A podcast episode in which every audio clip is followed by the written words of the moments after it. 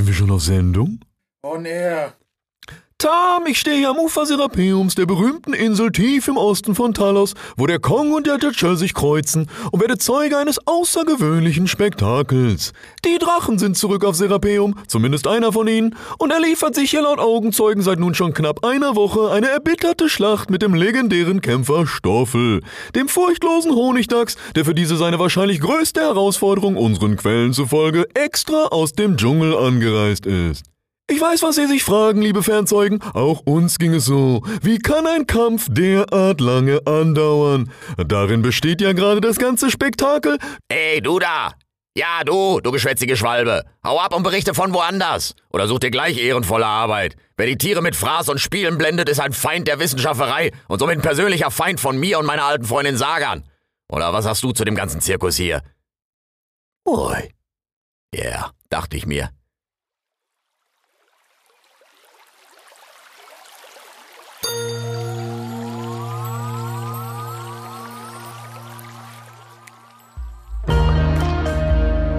Wix der Graue. Ein Märchen der Gebrüder Sommer.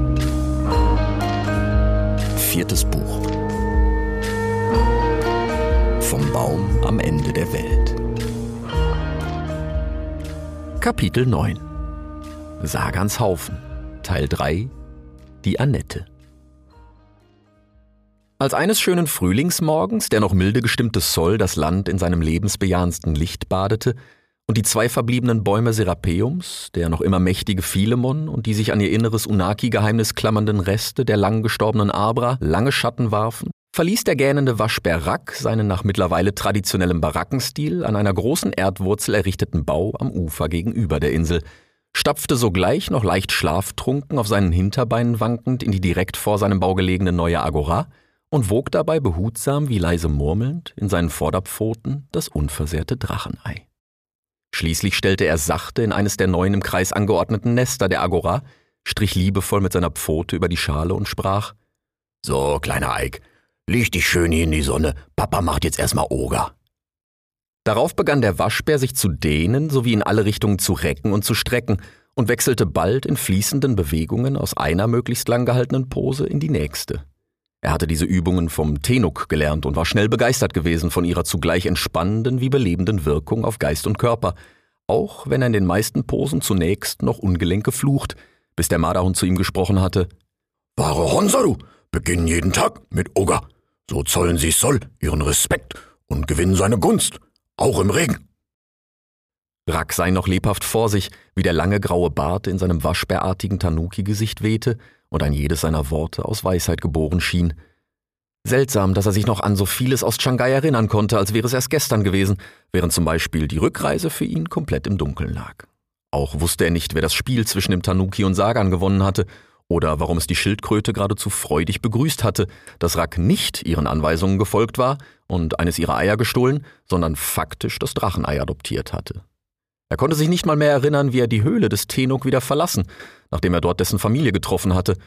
Rack schob die Gedächtnislücken auf den stinkenden Onsensulfur dort überall in der Luft und beschloss, bald mal ein ernstes Wort mit Sagan zu reden, während er sich mit ausgestreckten Hinterläufen und durch gebogenem Rücken auf die Vorderpfoten gestützt zur Sonne reckte, bis sein Blick schließlich auf das in Asche bedeckten Ruinen liegende Serapeum und die traurigen Reste Abras fiel. Durch die zum Teil verkohlte, nach und nach wie mächtige dunkle Schuppen fallende Rinde schimmerte aus ihrem Inneren der geheimnisvolle Bau der Unaki hervor, welcher in Abras schütterer Krone schließlich in einen langen, in der Sonne glänzenden, unnatürlich geraden Ast gen Himmel mündete, an dessen Spitze sich eine weiße, ungefähr waschbärkopfgroße Kugel befand. Wie hatte der Tenok das Ding nochmal genannt? Annette? murmelte Rack. Da riss er plötzlich die Augen auf, Erst jetzt bemerkte er das Treiben um diese Annette auf den einsturzgefährdeten Resten ihrer alten Bambusplattform in Abras Krone. Da flatterten ja unzählige Queleas in ihr umher und schienen zum Teil gar dort zu nisten. Und das war längst nicht alles. Anscheinend waren dazu noch entlang des gesamten Ufers rund um Serapeum unzählige schaulustige Tiere versammelt. Rack war noch im Begriff zu verarbeiten, was er hier eigentlich sah. Da bemerkte er gleich am gegenüberliegenden Ufer auf Serapeum einen Quelea, der dort wichtig betonend seinen Bericht für alle Anwesenden vorflötete. Ich weiß, was Sie sich fragen, liebe Fernzeugen. Auch uns ging es so. Wie kann ein Kampf derart lange andauern? Darin besteht ja gerade das ganze Spektakel. Ey, du da! Ja, du, du geschwätzige Schwalbe. Hau ab und berichte von woanders. Oder such dir gleich ehrenvolle Arbeit. Wer die Tiere mit Fraß und Spielen blendet, ist ein Feind der Wissenschafterei und somit ein persönlicher Feind von mir und meiner alten Freundin Sagan. Oder was hast du zu dem ganzen Zirkus hier? Ui, erklang nach einer gefühlten Weile aus ihrem Panzer dumpf die Stimme der uralten Schildkröte, die offenbar gleich neben Racks Bau im Dickicht geschlafen hatte. Ja, yeah, dachte ich mir. Derweil fuhr der Quelea unbeirrt fort. Noch ist alles ruhig auf Serapeum und die Widersacher ruhen in ihren jeweiligen Ecken. Doch jeden Moment kann die Schlacht von vorn. Da rannte der Waschbär auf allen Vieren ans Flussufer. Hast du mich nicht gehört, du Sensationsegel? Ich komm dir gleich darüber! Rack griff sich ohne hinabzublicken einen kleinen Stein vom Boden und schleuderte ihn, soweit er konnte, in Richtung des Vogels, doch sein Wurfgeschoss landete nur plumpsend mitten im Fluss. Der Quelea schien Rack nun aber offenbar doch gehört zu haben und hob umgehend flatternd ab, nur um sogleich in Abras Krone im Gewusel seiner Artgenossen zu verschwinden. Na toll, als hätte Abra nicht schon genug durchgemacht. Jetzt hat sie auch noch Fernseher. So eine angekackte. Rack stapfte geschlagen zurück zur Agora und steuerte sogleich auf das Drachenei zu, hob es behutsam hoch aus seinem Nest in die Vorderpfoten und stupste es zärtlich mit seiner Schnauze. Tu mir leid, kleiner Eiki, dass du Papa so sehen musstest. Aber wenn du denkst, Geflügel wäre so schon schlimm, dann glaub mir, die Reporter unter ihnen sind die schlimmsten. Guten Abend, sprach da plötzlich der Pelikan Perihel, der just in diesem Moment in die Agora gesegelt kam. Hab ich was verpasst? Ja, offensichtlich. Oder wie erklärst du mir sonst, was auf Serapeum los ist? Rack setzte das Ei wieder behutsam zurück in sein Nest und wies dann mit einer Pfote auf die Insel. Ihr solltet hier aufpassen, während Sagan und ich in Shanghai sind.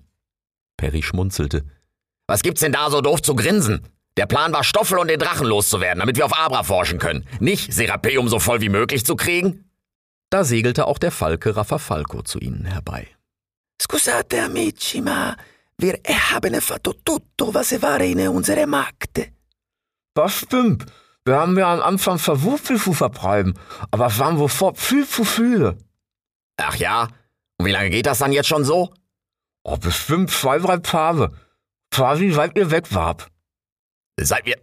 Zwei, drei Tage. Willst du mich verarschen? Wir waren bestimmt einen ganzen Mond lang. Oder zumindest zwei Wochen. E egal. Aber hier war keiner in der Lage, den Völkerauflauf da zu verhindern, oder was? Was könnt ihr denn überhaupt? Mais c'est vrai, mon ami. Sie kamen in Charön, gleich als tu la tortue sage ward gegangen, et nous trois contre tout. Pas de chance, mon ami sprach darauf Karl der Karakal, wie aus dem Unterholz gleich hinter Racksbau hervortrat und sich nun ebenfalls zu ihnen gesellte. Ja, nee, war klar. Dann erstmal guten Morgen zusammen. Schön, dass ihr alle noch zur alten Akademie Morgenweile hier auflauft, auch wenn euer Zeitgefühl sonst offenbar komplett den Kong runtergeflossen ist. Pelikan, Falke und Karakal blickten einander verstohlen lächelnd an, doch sprachen kein Wort, nicht zuletzt, da plötzlich die Schildkröte begann, tief und schwer einzuatmen. Ach, guck an, wer da auch mal langsam den Schädel aus der Bude schiebt. Guten Morgen, Madame. Dann, solange du dich noch sammelst und wir sonst schon mal versammelt sind, gleich vorweg der erste Punkt der Tagesordnung. Wer von euch glaubt alles, dass Sagan ein Männchen ist? Die Angesprochenen schwiegen unverändert, nur mussten sie nur noch breiter grinsen. Keiner? Ernsthaft? War ich echt der Einzige? Worauf Pelikan, Falke und Karakal schließlich prustend zu lachen begannen, bis Sagan endlich sprach, Ui. Ja, allerdings, das sehe ich für meinen Teil ganz genauso. Was war man begann Perry, noch immer kichernd, routinemäßig seine Frage, doch der Waschbär ließ ihn gar nicht erst ausreden. Das Geschlecht einer Schildkröte geht niemandem was an. Außer Schildkröten. Vor allem aber gibt es für uns hier gerade deutlich Wichtigeres zu tun. Ihr spricht von Serapeum, je crois? Ja, aber sowas von. Und vor allem von der Annette. Was für ein Bim? Der lange Pin, der da oben aus Abra rausguckt. Und das, was da noch alles dranhängt. Also der ganze Unaki-Bau in Abras Stamm und so. Der Tenuk nannte das Ding Annette, glaube ich. Ja, keine Ahnung, die reden alle sehr komisch in Shanghai. Auf jeden Fall haben wir allen Grund zur Annahme, dass in dieser Annette die Lösung all unserer Probleme liegt. Das äh, hatte gesagt der Il Tanuki. Ja, so ähnlich. Äh, was war nochmal wortwörtlich sein Ratsagern? Alle blickten nun gespannt auf die Schildkröte, die sich mittlerweile in Richtung der neuen Agora in Bewegung gesetzt hatte. Von ihrer Schlafstelle bis zu ihrem dort angestammten Platz waren es nur wenige Haufen Schritte, doch sie hatte noch einen zeitintensiven Weg vor sich, nicht zuletzt, da sie nun innehielt, um tief und stöhnend einzuatmen. Niemand wagte es etwas zu sagen.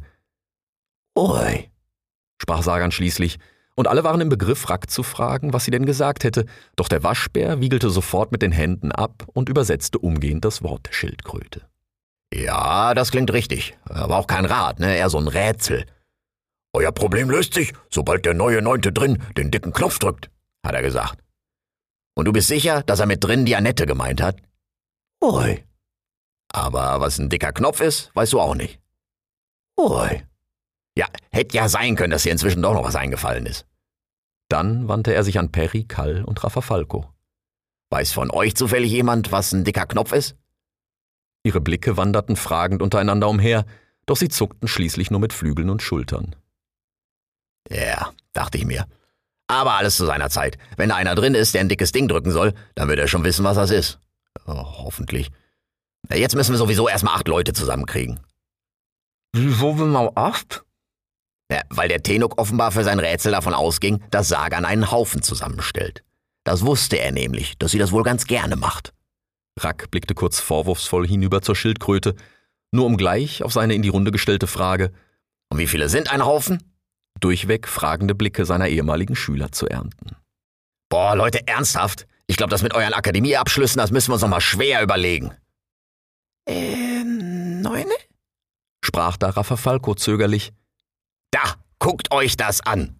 Der Waschbär wies mit beiden Vorderpfoten nachdrücklich auf den Falken. Der einzige Nicht-Akademiker hier. Und woher wusstest du das, Rafa? Sag mir bitte, dass hier ausnahmsweise mal jemand aufgepasst hat. Wir Falkene waren früher gewesene genaue Neune. Er hatte uns gesagt, eine Zahlsagerin. Das wäre, damit sind eine ganze Haufene. Eine Zahlsagerin, ha? Sie, Rack schüttelte traurig den Kopf. Zu unserer Ehrenrettung, wir hatten an der Akademie damals Zellen bei Mivis. Und bei Mivis habe ich fast gar nichts gelernt. c'est vrai, mon ami. Sie war immer zu geschäftig avec andere choses. Et wenn sie hat gelehrt tatsächlich, dann war es sehr dröge et unverständlich. Genau, solche Sachen habe ich am liebsten immer vom Bier gelernt. Der Waschbär senkte kurz geschmeichelt den Blick und richtete sich ein wenig das Ohrenfell. Dann sprach er Also gut. Es ist sowieso, was es ist. Und jetzt brauchen wir erstmal acht Freiwillige. Ich dachte, ein Offen sind neun? Ja, nee, der neue Neunte soll ja auf meine Annette sitzen. Also brauchen wir jetzt erstmal acht Alte, um da an ihn ranzukommen, oder was? Äh, wie viele sind wir denn jetzt? Können wir mal durchzählen? Ich fange an. Eins, Oi, Trois? Äh, warte. Eins, oi, trois, äh, äh, vier? Alle atmeten erleichtert auf, außer Rafafalco, der mit großen Augen auf die anderen starrte. äh, Procione? fünf, Rafa. Mit dir sind wir fünf. Dann äh, lebt das Kameraleon noch. Gestern Abend habe ich ihn noch im Abra hängen sehen. Was sagst du?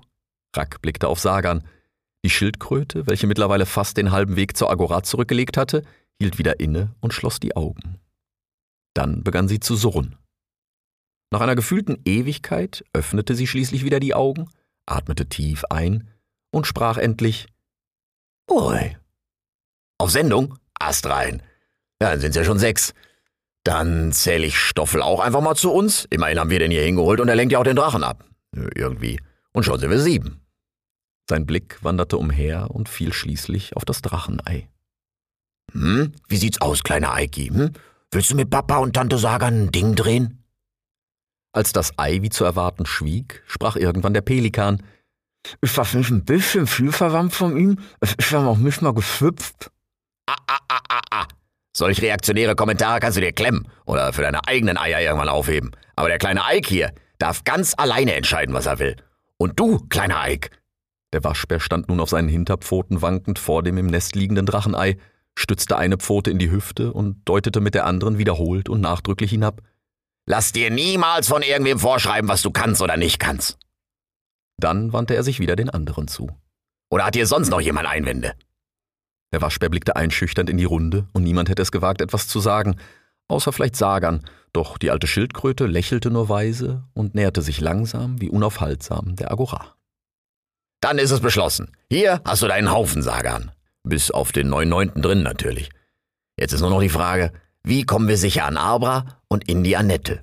Vorzugsweise ohne, dass einer der lästigen Fernseher uns dabei auf die Pfoten glotzt und alles, was wir entdecken, sofort in die weite Welt zwitschert. Plötzlich raschelte es im Unterholz zwischen den hohen Rotholzbäumen im Süden. Rack betastete ohne hinzublicken den Boden und griff den ersten Stein, den er zu fassen bekam, bereit, ihn jeden Moment zu schleudern. Da traten schließlich zwei Antilopen unter dem riesigen Farn hervor. Karl? Was? Wie? Wo? Ah ja, ach so, deine Antilopen. Äh, wolltet ihr nicht heiraten? Oui, mais sie dachten, ich sei tot. Et sie gingen heim au Amosan, quand l'agitation autour Serapeum, sie hat wieder angelockt, et wir uns wieder getroffen. C'est un miracle. Et alles nur wegen die große Kampf. Ja, das ist echt wundersam. Und ich schätze mal, wir müssen uns dann jetzt erstmal neuen Achten suchen, wenn ihr heiraten geht. Ja, kann dir keiner verdenken, Karl. Ich freue mich für euch. Familie ist doch was Schönes. Merak, mon ami, wie kann ich sein eine treue Ehemann, wenn ich war nie eine treue Freund? Ich werde noch helfen zu befreien Serapeum, wie ich versprochen. Et après, wir feiern Hochzeit just ici, genau hier, avec tous mes amis. Abseits der Agora ließen die Antilopen ihre Köpfe hängen und scharten offenbar tief in Gedanken mit den Hufen. Rack blickte skeptisch zu ihnen hinüber und zurück zum Karakal. Sicher? Ja, musst du wissen. Jedenfalls will ich nicht in deinem Pelz stecken. Aber danke für deine Hilfe. Dann wandte Rack sich wieder den anderen zu. Hat hier sonst vielleicht noch jemand irgendwelche anderen Sorgen? Falco wiegte seinen Kopf abwägend von einer Seite zur anderen, dann schüttelte er ihn. Perry allerdings sprach, meine einzige Sorge in diesem Leben ist es, Avis Asche zu bergen und sie an ihrem Lieblingsplatz auf ganz nah zu verstreuen. Dafür müssen wir aber erstmal Verapeum befreien. Völlig richtig. Ja, dann würde ich sagen, du und Rafa, ihr fliegt gleich erstmal den Joint casen. Äh, que cosa? Na, macht mal ein paar Flüge um Abra rum und guckt, ob's da vielleicht irgendwo einen Weg in die Annette gibt. Und kreist mal eine Weile über Serapeum, guckt, wann sich wo die Fernseher sammeln und die Zuschauer. Rack hielt inne, als in just diesem Moment ein Raunen durch die Anwesenden rund um Serapeum ging, welches sich bald in aufbrandenden Jubel wandelte, bis schließlich gar die Erde zu beben schien, als der Drache aus Abra trat und der Honigdachs sogleich aus dem Schutt und der Asche des Kongresses geflogen kam. Ja, yeah. und die beiden sollten wir wohl auch wieder im Auge behalten. Routinen und Muster und so. Et moi? Que dois-je faire? Rede du am besten erstmal mit deinen Verlobten. Sagan und ich lassen uns dann schon noch was für dich einfallen. Sprach Rack, der mittlerweile hinter dem Drachenei stand und es gedankenverloren streichelte, während er auf die silbrig glänzende Annette in Abra und die nun wieder tobende Schlacht auf Serapeum blickte, als die Schildkröte endlich die Agora betrat. Die Inspizierung der Insel sollte schließlich den ganzen Tag andauern, allein um die Bewegungen der Massen und Fernseher zu studieren, welche allerdings, wie zu erwarten, untrennbar mit der Bewegung der unermüdlichen Kontrahenten verbunden waren. Verlagerten Stoffel und der Drache ihren Kampf zum Beispiel nach Norden, wo scheinbar nur noch verkohltes Holz und Asche übrig waren von den Hörstämmen, auf denen einst Rix der Graue mit seinen Akademiekameraden gesessen hatte, so folgte der gesamte Tross aus Schaulustigen sowie die pausenlos kommentierenden wie berichtenden Queleas, von denen allerdings mindestens ein ganzer Haufen stets in Abras schütterer Krone verblieb, wo die Fernseher offenbar ihre Sendezentrale eingerichtet hatten, was Rack und seinen Mitverschwörern bald das größte Kopfzerbrechen bereiten sollte. Denn tatsächlich war es Rafa Falco schnell gelungen, eine vielversprechende Stelle, geschätzte drei Elefanten hoch am Bau der Unaki in Abras Innerem zu finden, die Sagan darauf, vermittels des mit ihr im Nixfeld verbundenen Kameraleons, nur bestätigen konnte. Dort hatte sich von der kaltgrau glänzenden, steinharten Haut der Annette, die an dieser Stelle noch einen Großteil von Abras hohlem Stamm einnahm, eine riesige, eckige Schuppe gelöst, ungefähr so groß wie Sagans Panzer, wenn auch gerade mal so dick wie ein junger Ast. Die alte Schildkröte nannte dies eine Klappe so zumindest laut Rack, welche, sei es durch die Brandschäden an Abra oder als Folge des Kampfes, bei dem es durchaus vorkam, dass der Honigdachs im hohen Bogen gegen einen der beiden verbliebenen Bäume geschleudert wurde, bereits einen kleinen Spalt geöffnet war, so dass sowohl Rafa Falco als auch das Kameraleon einen Blick in das dunkle Innere der Annette werfen konnten, der ihnen allerdings wenig Aufschluss brachte, von einem neuen Neunten, den der Tanuki prophezeit hatte, ganz zu schweigen. Aber diese Klappe gab Anlass zur Hoffnung, denn wenn sie sich einen Spalt weit öffnen ließ, dann sicherlich auch weit genug, dass vielleicht Falco oder Garak selbst dort hineinschlüpfen konnten. Am Abend schließlich fand sich Sagans Haufen, bis auf Stoffel, das Kameraleon und den neuen Neunten selbstverständlich, also genau genommen Sagans zwei Häufchen, wieder in der Agora versammelt, um gemeinsam das weitere Vorgehen zu besprechen, das heißt, es faktisch von Rack besprechen zu lassen. Also, wie kriegen wir die Klappe auf? Jemand eine Idee? Vielleicht mit dem Hebel? Der Waschbär hielt erschrocken inne und starrte mit großen Augen auf den Pelikan. Wow! Beim ersten Versuch ein Treffer. Perry, ich nehme alles zurück, du bist ein waschechter Wissenschaftler. Der Angesprochene senkte verlegen den Schnabel, während Rafa Falco und Kall ihn fast bewundernd anblickten. So hatte ich mir das auch vorgestellt. Äh, warum geht die Klappe denn auf, Rafa? Von oben, mio procione. Ha, das wird ja immer besser. Und wie weit ist sie schon auf? Non tanto, vielleicht halb so breit wie Sagans Beine, più o meno. Ja, damit sollte sie arbeiten lassen. Sag mal, Sagan, äh, wie hießen noch mal diese dicken Fäden von den Unaki, die wir da gerollt im Regal liegen hatten? Oi. Ja, dann waren sie halt in einem Pott, aber wir hatten sie noch. Und wie heißen die jetzt? Oi. Genau, Seile. Äh, meinst du, eins davon ist lang genug? Oi. Ey, sag nicht immer Dicke zu mir. Rack blickte erwartungsvoll auf Rafa, Karl und Perry. Als diese ihn jedoch nur verwirrt ansahen und das erhoffte Gelächter ausblieb, brummte der Waschbär enttäuscht und fuhr fort. Hm. Na, das könnte jedenfalls funktionieren. Jetzt müssen wir nur irgendwie an eins dieser Seile kommen, wenn überhaupt noch eins in Abra ist. Aber ich hatte da noch ein Häufchen Pötte stehen sehen, meine ich, als ich damals. Er blickte nun auf das Ei, welches wieder in seinem ganz persönlichen Nest in der Agora lag. Als der Papa dich damals vor deiner Rabenmama gerettet hat. Ach, kleiner Eik, was du schon alles durchmachen musstest. Aber jetzt hast du ja mich. Na egal. Äh, Sagan, kannst du mal mit dem Kameraleon gucken, wie viele Pötte noch in Abra stehen und ob da irgendwo ein Seil drin ist? Rack blickte nun hinüber zur Schildkröte, doch diese war ihm offenbar schon zuvor gekommen, denn sie hatte bereits die Augen geschlossen und begann in just diesem Moment zu suchen. Sauber. So. Und ihr sagt, Stoffel und der Drache verlagern ihre Rauferei da meistens ab Mittag nach Norden, wie schon vor unserer Reise nach Shanghai.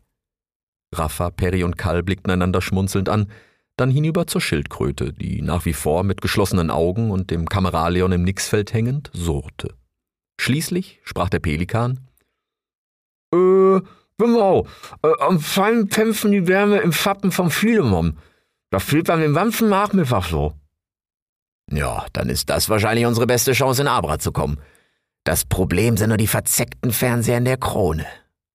Mais pourquoi, mon ami? fragte der Kall der Karakal, der schon den ganzen Tag emsig darauf gewartet hatte, sich endlich einzubringen. Ja, weil's besser wäre, wenn die erstmal nichts von dem mitkriegen, was wir in Abra treiben. Aber ich glaube, ich hab da schon eine Idee, sprach der Waschbär und blickte nachdenklich hinüber nach Serapeum und hinauf zur Krone des mächtigen Philemon. Bereits am nächsten Mittag war es dann soweit. Ein jeder kannte seine Aufgabe und war in Position. Das heißt, Perihel und Rafa Falco hatten sich unter die Zuschauer am Ufer Serapeums gemischt und warteten auf ihr Zeichen, ein Seil aus Abras Innerem zu stehlen, dessen Existenz die Schildkröte vermittels des Kameraleons noch am späten Abend hatte bestätigen können.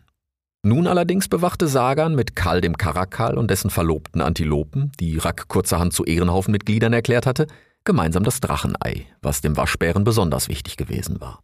Er selbst hatte sich nämlich bereits in aller Vorsolsfrühe auf Serapeum geschlichen und war bereits den halben Vormittag lang den mächtigen Philemon hinaufgeklettert, in dessen Krone er schließlich Position bezogen hatte und darauf wartete, dass Stoffel und der Drache zunächst den Großteil der Zuschauer und Fernseher von Abra ablenkten. Bis zuletzt hatte er gehofft, dass vielleicht auch die sonst dort verbliebenen Queleas abziehen würden, damit er sich und allen anderen hätte ersparen können, was nun folgen sollte. Doch als die Sonne ihren höchsten Punkt überschritten, die unermüdlich ringenden Widersacher bereits wieder alle anderen Anwesenden in den Norden Serapeums gelockt hatten und der Waschbär sich in Philemons Krone bald umringt fand von pausenlos kommentierenden Queleas, da war wie befürchtet die Sendezentrale der Fernseher in Abra nach wie vor zahlreich besetzt. So seufzte Rack schweren Herzens, nickte den im Publikum versteckten Raffafalco und Perihil zu und atmete tief ein. Er hörte das Gewusel und das Stimmgewirr um sich herum, wie wieder und wieder ein ominöser Tam angesprochen, um nicht zu sagen heraufbeschworen wurde, dem die Fernseher berichteten, was sie sahen bzw. wiederholten, was ein Kollege ihnen vorgezwitschert hatte. Dabei beschränkte sich ihr Programm, wie sie es offenbar nannten, nicht nur auf die reine Kampfreportage, sondern sie berichteten auch Hintergründe und kleine Geschichten, die sich rund um Serapeum abspielten, offenbar allein schon um die Sendepausen zu füllen, in denen Stoffel und der Drache ausnahmsweise durchatmeten. Doch Rack hörte kaum hin, was gesprochen wurde, sondern konzentrierte sich ausschließlich auf sein Vorhaben, wodurch er folgenden, kleinen, aber aufschlussreichen, bereits haufenfach wiederholten, weil offenbar sehr beliebten Beitrag fast komplett verpasste. Tom, ich stehe nun am Ufer Serapeums, etwas abseits der Geschehnisse, und habe hier zwei Zuschauer bei mir, deren anrührende Geschichte ich Ihnen nicht länger vorenthalten will. Wie war noch einmal Ihr Name, gute Frau? Hallo, Frau Blue. Würden Sie mir und unseren Fernzeugen noch einmal erzählen, was Sie hierher gebracht hat? Sie sagen also, Ihr Sohn wurde ohne Stimme geboren, und erst als Sie zufällig diesen merkwürdig klingelnden Stein fanden, gab er ihm eine Möglichkeit, mit Ihnen zu sprechen? Wie schön. Und was waren seine ersten Worte? Da kommen einem ja glatt die Tränen. Mama, Stoffel, Drache gucken. Und darauf sind Sie gleich mit ihm hierher gekommen, um ihm seinen Wunsch zu erfüllen? Welch herzergreifende Geschichte. Na, mein kleiner Vogel, sag unseren Fernzeugen doch mal, wie du heißt. Hallo, Hector. Und wie alt bist du? Da hielt der Waschbär inne. Warte mal, war das nicht ein Klingelding? Na egal. Er schüttelte Kopf und Ohren, dann richtete er sich auf seine Hinterbeine, breitete die Vorderpfoten aus und rief aus voller Brust in Richtung Arbra. Tam, meine sehr verehrten Schnäbel und Pelze aus Alamar, ich heiße Sie herzlich willkommen von einem Baum am für Sie wahrscheinlich anderen Ende der Welt und kann Ihnen sagen, von diesem unfassbaren Kampf werden Sie noch Ihren Enkeln erzählen. Also, kommen Sie näher, hören Sie genau hin und verpassen Sie nichts von der epischen Schlacht zwischen dem Drachen und dem Honigdachs. Rack bemerkte, wie die gesamte Aufmerksamkeit der Zuschauer auf ihn fiel. Spätestens damit hatte er auch die Augen der in Abra nistenden Fernseher auf sich gezogen – sein Plan schien aufzugehen, also machte er unaufhaltsam weiter, bis sich noch der letzte Quilea zu ihm gesellen würde, um diesen neuen, unbekannten Reporter und seinen ungewöhnlichen Berichterstattungsstil zu studieren. Oh, oh, oh, oh, oh, ihr wasch mir ein an den Dachs. Haben Sie das gesehen, liebe Schnäbel und Fälle? Da hat Stoffel ansatzlos zu einem rückwärtigen Supervollflex angesetzt. Doch der Drache reagiert blitzschnell und kontert mit seiner typischen eingedrehten Peitschenplitsche, die den Dachs mal wieder im hohen Bogen in die Fluten des Kong schleudert. Aber seien Sie unbesorgt, das dürfte nicht lange. Nein, meine sehr verehrten Schnäbel und Fälle, da kommt Stoffel bereits wieder angebraust, pitschnass und angeschlagen, aber entschlossen wie am ersten Tag. Rack sah, wie sich schließlich selbst der letzte Fernseher aus Abras Krone in seine Richtung aufmachte. Gleich darauf schlüpfte Rafa Falco unbemerkt in die Ruinen ihrer ehemaligen Werkzeughöhle in Abras Stamm, dicht gefolgt vom herbeisegelnden Perihel. So, Männers, macht mal flott. Lange halte ich das hier nicht aus sprach Rack leise, nur um sogleich wieder in seinem äußerst aufsehenerregenden Ton fortzufahren. Aber was sehen wir denn da, meine Schnäbel und Fälle? Das dürfte eine Premiere sein. Ah, und eine ziemlich schmerzhafte dazu. Da hat Stoffel den Drachen erst durch einen klassischen Zickzacklauf in die Irre geführt, nur um schließlich hasengleich einen Haken zu schlagen und ihm einmal richtig mit Schmackes von hinten in den Schwanz zu beißen. Na, der Drache ist offensichtlich nicht begeistert und peitscht den verbissenen Dachs von links nach rechts. Doch der denkt ja gar nicht dran loszulassen. Richtig so, Stoffel. Zeig ihm, was ein Raubpelz ist. Während der Waschbär so wild mit den Vorderpfoten fuchtelnd kommentierte, ließ er den Blick immer wieder wandern, um sicherzugehen, dass auch wirklich alle Augen der Fernseher auf ihm oder dem Kampfgeschehen ruhten. Doch alle Sorgen, die er diesbezüglich hätte haben können, verflüchtigten sich, als er sah, dass nicht ein Quilea mehr selbst berichtete, sondern alle gebannt an seinen Lippen hingen, ebenso wie ein Großteil der Zuschauer, deren Blicke nun ständig hin und her wanderten zwischen der tobenden Auseinandersetzung und dem lebhaft kommentierenden Rack. Es war ein geradezu urkomischer Anblick, und Rack musste sich beherrschen, nicht laut loszulachen, wie unzählige Vogelarten und diverse Säugetiere aus der Umgebung in einigem Sicherheitsabstand am Ufer ihren Kopf hin und her wandten, als würden sie etwas entschlossen verneinen. Egal ob die wieder aufgetauchten Kapibaras, unter denen Rack glaubte, einige von den Akademiebaustellen wiederzuerkennen, die zugereisten wie schaulustigen Kaninchen, Hörnchen, Enten, Ziegen oder Otter, selbst die Pelikane aus ihrem Dorf jenseits der ehemaligen Brücke, sie alle schüttelten scheinbar den Kopf in gespannter Verwirrung und wussten anscheinend nicht, wem sie lieber folgen mochten. Da bemerkte Rack unter den Zuschauern eine junge Waschbärfähe, deren Kopf als einziger stillstand, da ihre Augen offenbar ununterbrochen an seinem lebhaften Vortrag hingen. Dabei schienen sie freudig zu lachen und hatten sie ihm da nicht gar kurz zugeblinzelt? Rack warf sich nun noch nachdrücklicher in seine Berichterstattung, bis er schließlich Raffa und Perry aus Abra geflogen kommen sah. Aus dem Schnabel des Pelikans baumelten gleich drei lose Seilenden, und so rief Rack, als seine Kameraden mit der Beute bereits in Richtung der neuen Agora südlich Serapeums flogen, Welch ein Kampf, meine sehr verehrten Schnäbelunfälle! Und die Kontrahenten sind offenbar selbst nach Wochen noch lange nicht am Ende. Doch ich fürchte, meine Sendezeit ist um. Ich danke Ihnen für Ihre Aufmerksamkeit. Dabei blickte er hinunter zur Waschbärfähe und zwinkerte ihr zu. Und gebe zurück an die nachfolgenden Sendegestalten.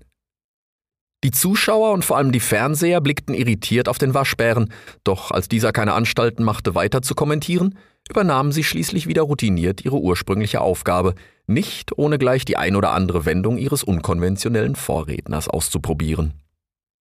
Ta, meine sehr verehrten Schnäbel und Felle, hörte Raxi flöten, während er selbst begann, den mächtigen Stamm des Philemon hinabzuklettern.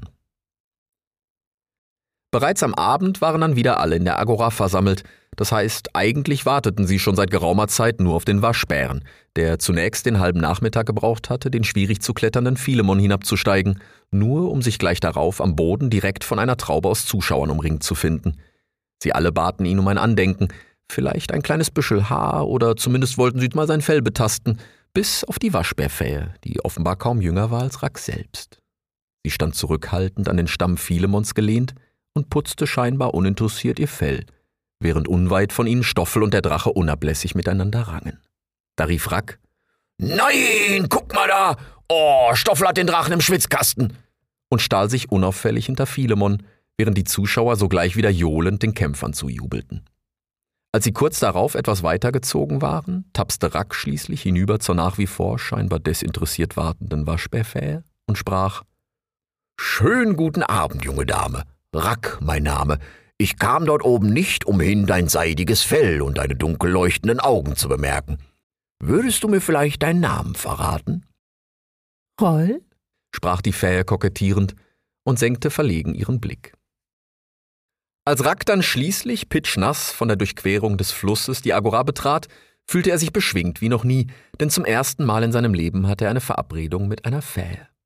Doch auch und gerade dafür galt es nun zunächst, Serapeum endlich und ein für alle Male zu befreien, nicht zuletzt, da er Roll versprochen hatte, ihr ganz bald seinen alten Arbeitsplatz und noch so vieles mehr auf der Insel zu zeigen. So hielt er sich dann auch nicht lang auf mit den wissend schmunzelnden Blicken seiner Mitverschwörer, sondern widmete sich kurz, aber liebevoll seinem kleinen Eik, dankte artig den Antilopen für dessen tadellosen Zustand und inspizierte sogleich gemeinsam mit Perry, Kall und Sagan im schwindenden Abendrot ihre Beute, zwei lange Seile der Unaki, die nun halb ausgerollt in der Agora lagen. Was meinst du, altes Mädchen? Sind die lang genug? Oi. Ja, hätte ich jetzt auch gesagt. Ein Ende an den Hebel, das andere verlängern und du ziehst, ne? Ja, wie damals mit dem, äh, wie hattest du das nochmal genannt? Oi. Genau, Laschenzug. Und am besten am Hebelende irgendwie noch so ein Ring, ne? Wie hieß das nochmal? Oi. Ja, tut mir leid, du hast damals gesagt, für Seilkunde fehlen uns die Mittel. Ich wollte ja mehr lernen. Und wie heißt jetzt das Ding da? Rack malte ungeduldig mit einer Pfote kreisrunde Ringe in die Luft. Oi. Dankeschön. Genau, ne Schlaufe, damit wir die Perry um den Hals hängen können. Der angesprochene Pelikan blickte mit großen Augen vom Waschbären zur Schildkröte und wieder zurück. Ja, Dicker, oder willst du den hier in den Schnabel nehmen? Rack griff nach einem langen, erstaunlich geraden Ast, den man schon zuvor als Hebel auserkoren und nebst zwei ganz ähnlichen Alternativen zu den halb ausgerollten Seilen in die Agora gelegt hatte. Und anders als mit dir werden wir den nicht da hochkriegen. Da gibt's weit und breit keinen Ast auf der Höhe, nur angekohlte Rinde und Efeu. Da ist nichts mit Laschenzug. Also wirst du uns den erstmal auf Klappenhöhe fliegen müssen. Da kommen dann wir beide ins Spiel, Raffa. Ich klettere da hoch und wir beide klemmen den Hebel in die Klappe. Dann zieht Sagan am Seil, nicht weit, gerade so, dass das Kameralion durch die Klappe passt. Und den Leon, den kannst du dann später in aller Ruhe da runterlenken und nicht dem neuen Neunten da drin hoffentlich irgendwie verständlich machen. Sprach der Waschbär und blickte auf die Schildkröte, voller Stolz über seinen ausgetüftelten Plan. Et moi, mes amis? Äh, du? Ja, äh, du, du könntest mit deinen Antilopen doch auf Eik aufpassen. Karl blickte enttäuscht von einem zum anderen. Offenbar hatte er sich einen größeren Einsatz bei seinem letzten großen Ding vor dem ehebedingten Ruhestand gewünscht. Oi. Stimmt, habe ich ganz vergessen. Wir brauchen ja auch wieder ein Ablenkungsmanöver für die Fernseher. Oh, sag mal, Karl, wie gut kannst du kommentieren? Quoi?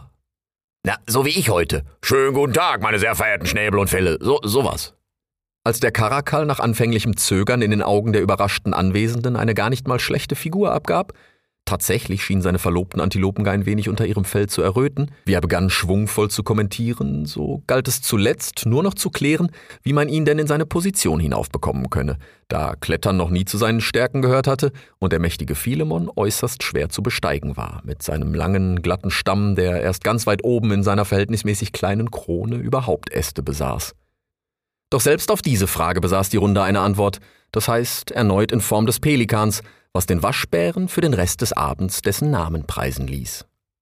Da muss ich nur im Dorf haben. Da gibt's immer am Häuschen Jungen viel Luft spielen wollen.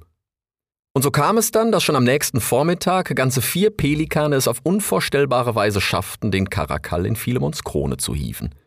Der Waschbär lag bereits in Position, das heißt, er hatte sich in ein Tarnnetz, wie er es nannte, aus altem Efeu gewickelt und beobachtete die gesamte Aktion aus den Resten eines abgebrannten Busches direkt hinter Abra, mit vors Gesicht geschlagenen Pfoten, nur um dann und wann, oh, oh, oh, oh, oh, flüsternd hinter ihnen hervorzulugen, während sich die Antilopen jenseits des Flusses in der Agora gleich ganz ab und dem kleinen Eik zugewandt hatten.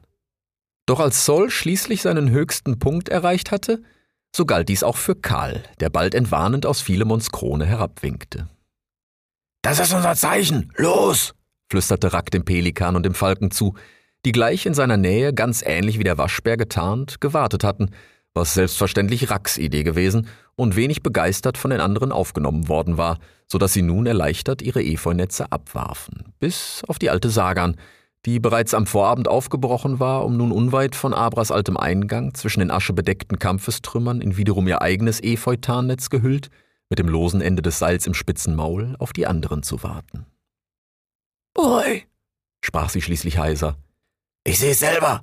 Warte, Perry, erst wenn Karl, flüsterte der noch immer in sein Netz gewickelte Waschbär, während er so gut getarnt an Abras verschmorter Efeurinde zur Klappe hinaufkletterte und der Pelikan nun gleich vor Sagan seinen Kopf durch die große Seilschlaufe steckte, an deren Ende Rack die halbe Nacht lang den Hebel verknotet hatte. Da hörten sie endlich den Karakal. Bienvenue, Mesdames et Messieurs. Ich begrüße Ihnen herzlich von die niemals endende Kampf entre Stoffel le Blaireau et le Dragon. Worauf sich bald alle Queleas um ihn versammelten, wie tags zuvor um den Waschbären, der für einen kurzen Moment fast neidisch wurde, doch dafür war er viel zu beschäftigt, wie er bald versuchte, gemeinsam mit Rafafalco den Hebel, den Perry ihnen vom Halse baumelnd hinaufbrachte, in die Klappe zu klemmen. Es brauchte drei Anläufe, bei denen sie sich einmal knapp verfehlten und der Pelikan sich ein anderes Mal im Seil verhedderte, doch schließlich konnte Rack fast erschreckend leicht ihre Konstruktion vollenden. Dann erschrak er tatsächlich, wie die Schildkröte schon im selben Moment das Seil straff zog und er beinahe den Halt verlor. Oi, nicht so hektisch, altes Mädchen, wollte er ihr zurufen, als sich die Klappe erst quietschend ein gutes Stück weiter öffnete, bis plötzlich krachend der Hebel brach und gemeinsam mit dem bereits an der Öffnung positionierten Kamerad Leon tief hinab in die Annette stürzte. Scheiße! Leon! Sagan, kannst du was sehen? Die Schildkröte begann zu surren. Der Waschbär versuchte derweil selbst seinen Kopf durch den nun breiteren Spalt zu stecken, was allerdings direkt scheiterte, worauf er begann, die Schlaufe zu studieren, die sich nun ohne Hebel an der Klappe verheddert hatte. Oi! Kaputt! Mach keinen Scheiß! Leon! Rief der Waschbär in die Öffnung und hörte, wie seine Stimme einen langen Schacht hinunterhallte. Verdammt! Raffa, hilfe mal hier! Rack begann nun die Schlaufe des Seils zu enttüdeln, während er sich irgendwie mit allen Vieren an der Klappe und dem Efeu festhakte. Sagan, hast du das andere Ende noch? Er blickte zur Schildkröte hinab und sah im selben Moment einen riesigen Ast geflogen kommen, den der Drache offenbar Richtung Honigdachs geschleudert hatte und er nun drohte, Sagan auf den Hinterkopf zu treffen.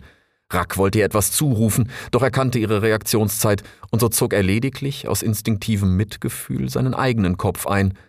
Da traute er seinen Augen kaum. Im selben Tempo des Waschbären hatte die Schildkröte plötzlich ihren Kopf im Panzer verborgen, so dass der geflogene Ast sie knapp verfehlte. Rack schüttelte ungläubig die Ohren. Dann zog er die Schlaufe vor sich straff und stellte fest, dass sie von oben eigentlich einmal um die gesamte Klappe passen sollte. Ja, wasch mich. Das kann klappen. Äh, Raffa, hier ziehen. Sagan, schnapp dir dein Ende. Das, das geht hier gleich. Oh, oh, oh, rief der Waschbär, als er fast das Gleichgewicht verlor, wie sich zunächst die Schlaufe um die Klappe schlang und sogleich das Seil straff gezogen wurde. Rack blickte irritiert hinab zur Schildkröte und fragte sich, ob etwa ein Onsen in der Nähe war, so schnell wie sie hier agierte, Schon stemmte sie sich mit dem Seilende im Maul und folglich verbissenem Blick mit all ihrer Masse in den Boden, ließ kurz nach, nur um dann noch entschlossener zu ziehen, so dass der Klappe letztlich keine Chance blieb und sie schließlich gar abbrach, nur um sogleich krachend zu Boden zu stürzen. Vorsicht! Irgendwer verletzt? Nein? Sehr gut. Leon! rief der Waschbär dann in den nun offen liegenden Schacht der Annette hinab. Ohne die Klappe fiel dort mittlerweile auch reichlich Mittagssonnenlicht hinein, worauf Rack plötzlich innehielt. Hallo? Wer ist denn da unten? Zara? Zara, was machst du denn da, altes Mädchen? Dich hatten wir ja komplett vergessen. B bist du die neue Neunte? Ja, kannst du mal gucken, ob da irgendwo ein dicker Knopf ist und den dann drücken, wenn? Ha, verrückt. Oi, Sagan, hier ist Zara drin gewesen, rief Rack der Schildkröte zu und erschrak. Ob es war, weil er so laut gerufen hatte, als Folge ihrer allgemeinen Aktivitäten, oder schlicht reines Pech. In jedem Falle hatte der Drache offenbar Sagan entdeckt und stürmte nun auf ihren efeu benetzten, in der Asche mehr schlecht als recht getarnten Panzer zu, worauf Stoffel selbstverständlich folgte, ebenso wie eine große Wolke aus kommentierenden Quileas. Kall versuchte noch alles, um ihre Aufmerksamkeit wieder auf sich zu ziehen. Mesdames et Messieurs, voici ici, je vous en prie, schauen Sie! Doch es war zu spät. Rack brüllte den Schacht hinab. Zara! Mach hin! Ein dicker Knopf! Drücken! Jetzt! Er blickte hinunter und sah, wie sich langsam und gemächlich ein Faultierarm bewegte. Ein dicker Knopf war allerdings weit und breit nicht zu sehen. Aber was war das? Plötzlich huschte ein kleinerer Schatten vorbei an Zara und Rack hörte erst ein Klappen, dann ein Klicken und plötzlich begann die gesamte Annette zu surren. Oh oh. Äh, Perry, kannst du mal eben kommen? rief Rack und blickte zum Boden hinab. Einen Sturz aus dieser Höhe würde er ziemlich sicher nicht überstehen. Unterdessen wurde das Surren der Annette lauter und höher und Rack spürte, wie die lose Rinde unter seinen Pfoten immer stärker vibrierte. Perry! Ich bin mal vom Wahr! rief der Pelikan, und Rack wartete nicht einen Happen lang, sondern sprang sogleich ab und griff in der Luft mit seinen Pfoten nach Perrys Füßen, wobei er mit einer Pfote abrutschte und sich nur noch mit der anderen in die Schwimmhäute seines Retters krallen konnte. Oh! Rief der Vogel im Herabsegeln, und Rack antwortete noch Ja, sorry, aber wir müssen hier weg. Als das Surren der Annette zunächst unerträglich hoch und laut wurde, bis es endlich verstummte. Rack ließ instinktiv los und sich in den Fluss fallen, als plötzlich eine unfassbare Druckwelle vom Bau der Unaki ausging, der sogleich alle Reste Abras von sich schleuderte. Die Schildkröte, die sich noch gerade rechtzeitig in ihren Panzer zurückgezogen hatte, rollte sich überschlagend über die gesamte Insel wie ein Blatt im Wind und kam erst am Ufer hochkant zum Stillstand, während Stoffel und der Varan gemeinsam im hohen Bogen in den nach Osten fließenden Kong flogen, worauf sich die kurzzeitig in alle Richtungen zerstreuten Queleas schnell wieder sammelten und sogleich den unermüdlichen Kontrahenten folgten, wie sie nun unbeirrt und offenbar mit der Strömung schwimmend ihren Kampf fortsetzten. Die meisten Zuschauer, welche zuvor noch im Norden Serapeums versammelt gewesen waren, hatte die Druckwelle zunächst in den Fluss oder gleich ins Pelikandorf gegenüber des ehemaligen Gartens befördert. Doch wie durch ein Wunder blieben sie alle weitestgehend unversehrt, so dass das Kameraleon, so bedauerlich es auch war, gleichsam erfreulicherweise das einzig zu beklagende Opfer ihrer Befreiungsaktion war. Nur Karl, der Karakal, hatte noch ein kleines Problem – hing er doch mittlerweile an den äußersten Zweigen eines gefährlich wippenden Astes hoch aus Philemons Krone und rief Mes amis, un peu d'aide? Ich bin hier gelandet und weiß nicht mal wie, aber noch weniger weiß ich, wie ich soll kommen wieder hinab. Oi. Hiermit erklärt euch Sagan zu Mann und Frau und Frau sprachen Sagan und Rack schon am nächsten Vormittag herab von einem kleinen Hügel im Norden Serapeums, an dessen Stelle einst die Hörstämme gelegen hatten. Die Insel war nicht wiederzuerkennen, nachdem die Druckwelle der Annette die komplette Ascheschicht fortgeweht hatte und nun überall saftige Wiesen und fleckenweise gar zahllose Frühlingsblüten zum Vorschein kamen. So stand das Brauthäufchen, bestehend aus Karl und seinen beiden zuvor verlobten Antilopen, nun vor dem neuen saftig grünblühenden Hörhügel, von dem aus die Schildkröte sie soeben vermählt hatte, und die anwesenden Gäste, welche sich in einem Halbkreis hinter dem Ehehäufchen versammelt hatten, brachen sogleich in Jubel aus. Schon stimmten die zahlreichen Pelikane, angeführt von Perihel, den alten Hochzeitsklassiker Seid froh, dass ihr euch habt an, in den bald auch die anderen Gäste einstimmten, darunter viele ehemalige Zuschauer des Drachenkampfes, die einmal in der Gegend entschieden hatten, dann auch gleich noch eine Hochzeit auf Serapeum mitzunehmen. Sogar die Falkos waren komplett versammelt, selbst Salva Falco, der hier vor kurzem noch Dracheneier zerpickt hatte. Rack, der seinen kleinen Eik schon den ganzen Tag bei sich getragen und für die Zeremonie direkt vor sich in ein kleines Nest gestellt hatte, gefiel Salva Falcos Anwesenheit zunächst gar nicht. Doch nachdem dieser direkt zum Waschbären gesegelt kam, sich dreimal ehrenvoll für seine leidenschaftliche Entgleisung bei ihrem letzten gemeinsam gedrehten Ding entschuldigte und ihm noch dazu Congratulazioni per il tuo primo figlio wünschte und schwor, dass die gesamten Falken seinen kleinen Eik beschützen würden, als seien sie alle seine Paten, da ernannte Rack sie gleich kurzer Kralle dazu, was die Feierstimmung nur noch mehr beflügeln sollte. Als die Falcos dann zuletzt auch noch die Chorleitung übernahmen und sie Felice di Averlo anstimmten, worauf es für niemanden mehr ein Halten gab, sprach Rack irgendwann, wie er vom neuen saftig grünen Hörhügel Gedanken verloren auf die silbern im Sonnenlicht glänzende Annette blickte, die nun dort an Abras Stelle ihren Schatten warf. Da haben wir jetzt aber reichlich zu forschen, du. Ach so, was meinst du eigentlich? Glaubst du, der Tenuk meinte echt den verkrüppelten Affen, der da noch in der Annette war? Als Neunneunten? Oh, und nicht Zara? Nicht, dass ich mich beschwere. Äh, hätte er nicht den Knopf gedrückt, würden wir wahrscheinlich heute noch auf das Faultier warten. Aber er? Hm. Nepomuk. Hm. Komischer Name. Genau wie der Typ. Wie ist er damals nochmal hierher gekommen? Ui. Stimmt, mit der Harpie. Aber ich find's ja schon ein bisschen assig auch, dass er nicht raus zur Hochzeit kommt. Ui. Ja, mein Zoll, dann ist er halt ein bisschen entstellt. Soll froh sein, dass ihm überhaupt neue Arme wachsen. Wo gibt's denn sowas? Und dann auch noch so schnell. Apropos, mir gingen hier in den letzten Tagen auch ein paar Dinge ein bisschen schnell. Kann das vielleicht sein, dass du hier wieder irgendwelche Nix-Experimente mit mir gemacht hast? Ui. Äh, wieso? Ja, zum Beispiel, weil ich dich gestern ein paar Mal quasi ferngelenkt hab, als der Kram geflogen kam. So wie du sonst in Leon. Und wenn ich die anderen frage, wie lange wir weg waren, dann lachen die immer alle und sagen zwei, drei Tage. Aber das kann ja gar nicht aufgehen. Es sei denn, wir waren gar nicht in Shanghai, sondern nur im Nix. Oi. Na, toll. Das soll mich jetzt trösten? Der Tenuk war auch da. Und er hat mich sehen lassen, was ich sehen sollte. Ja, herzlichen Glückwunsch. Weißt du, wenn der kleine Eik hier nicht wäre, dann würd ich dir jetzt mal gehörig in die Schale kacken. Aber du siehst einen neuen Waschbären vor dir. Rack schaute nun mit suchendem Blick herunter zu den Feiernden, von denen sich inzwischen alle weiblichen, heiratsfähigen Jungtiere im Halbkreis versammelt hatten, um nach alter Tradition den geworfenen Brautstrauch zu fangen und so weiß zu sagen, wer wohl als nächstes heiraten möge. Ich habe übrigens nachgedacht, sprach Rack, noch immer mit suchendem Blick und das Drachenei streichelnd. Er kann ja jetzt nicht ewig kleiner Eik heißen. Da soll ja mal ein großer, stolzer Drache werden. Aber ich dachte, Leon wäre vielleicht ein schöner Drachenname, wenn Roll da auch mitmacht. Rack, Rack, ich hab ihn! rief da plötzlich die Waschbärfähe, die wie ein Fisch aus dem Wasser unter den fangbereiten Jungtieren aufgetaucht war und sogleich Rack mit dem frisch erhaschten Brautstrauch zuwinkte.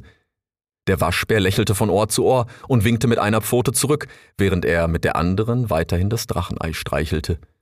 Dann hielt er plötzlich inne, wobei seine Augen immer größer wurden. Oi. Das ist schön für dich, dass du jetzt auch noch die Welt retten willst, aber für sowas hab ich grad keine Zeit. Ich glaub, der, der kleine Eik, äh, Leon, der schlüpft. Rack starrte ungläubig auf das Ei und strich vorsichtig mit der Pfote über die knackende Schale. Ui. Äh, das ist mir gerade Rattenkack egal, ob's noch irgendwo eine andere Annette gibt. Die kann jetzt auch gerne mal irgendwer anderes finden.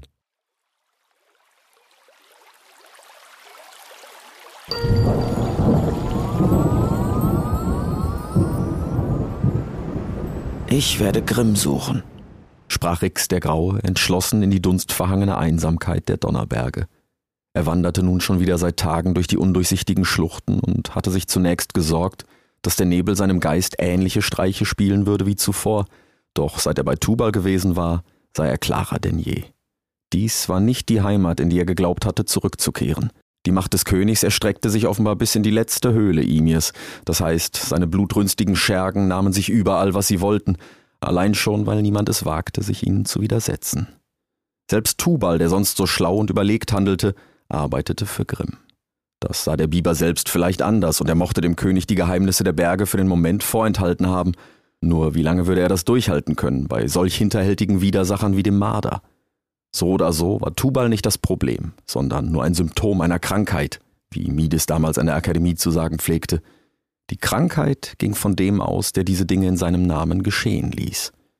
Würde man ihn stellen können, und wenn auch nur zur Rede, vielleicht in einem Prozess wie damals bei Sanche im Dschungel, konnte man einen König anklagen?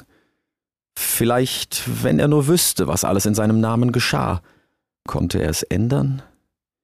In jedem Falle war Rick sich sicher, er musste Grimm finden.